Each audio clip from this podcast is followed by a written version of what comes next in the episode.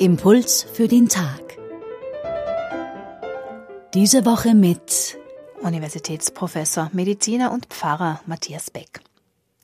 Im heutigen Evangelium wird berichtet, dass so viele Menschen zu Jesus kamen, dass er manchmal kreative Wege suchen musste zu entkommen, weil die Menge ihn sonst erdrückt hätte.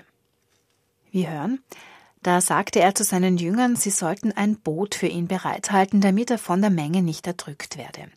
Denn er heilte so viele, dass alle, die ein Leiden hatten, sich an ihn herandrängten, um ihn zu berühren.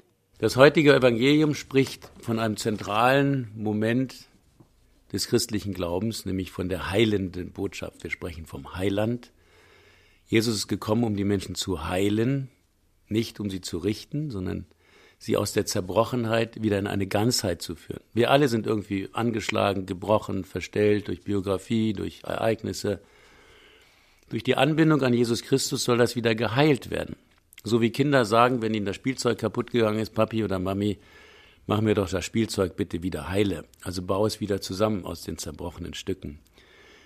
Wir reden leider etwas zu viel von der Kirche und von der Lehre der Kirche. Wir müssen vielmehr von der Lehre Jesu Christi sprechen, denn sie ist eine heilende Botschaft. Er selbst ist der Heiland. Im Mittelalter wurde vom Arzt Jesus Christus gesprochen. Ich bin ja selber ein Mediziner. Die Medizin kann bis zum gewissen Grade helfen, aber heilen muss sich die Natur selber, muss der Organismus sich selber. Und da sage ich aus christlicher Sicht, in der Anbindung an Jesus Christus wird der Mensch erst im Innersten heil. Und dazu soll er jeden Tag sich an diesen Jesus Christus wenden, Bibel lesen, geistliche Literatur lesen, jeden Tag ein bisschen, wie dreimal täglich essen, dreimal täglich sich ihm zuwenden, dann wird das Leben stückweise heiler.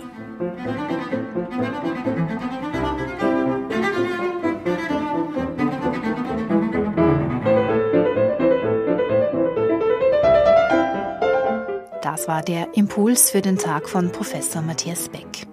Er ist Pharmazeut, Mediziner, Theologe, Buchautor und Priester. Die besprochene Textstelle findet sich im Markus-Evangelium Kapitel 3, 7 bis 12. Den Impuls können Sie nachhören über unsere Website radioklassik.at.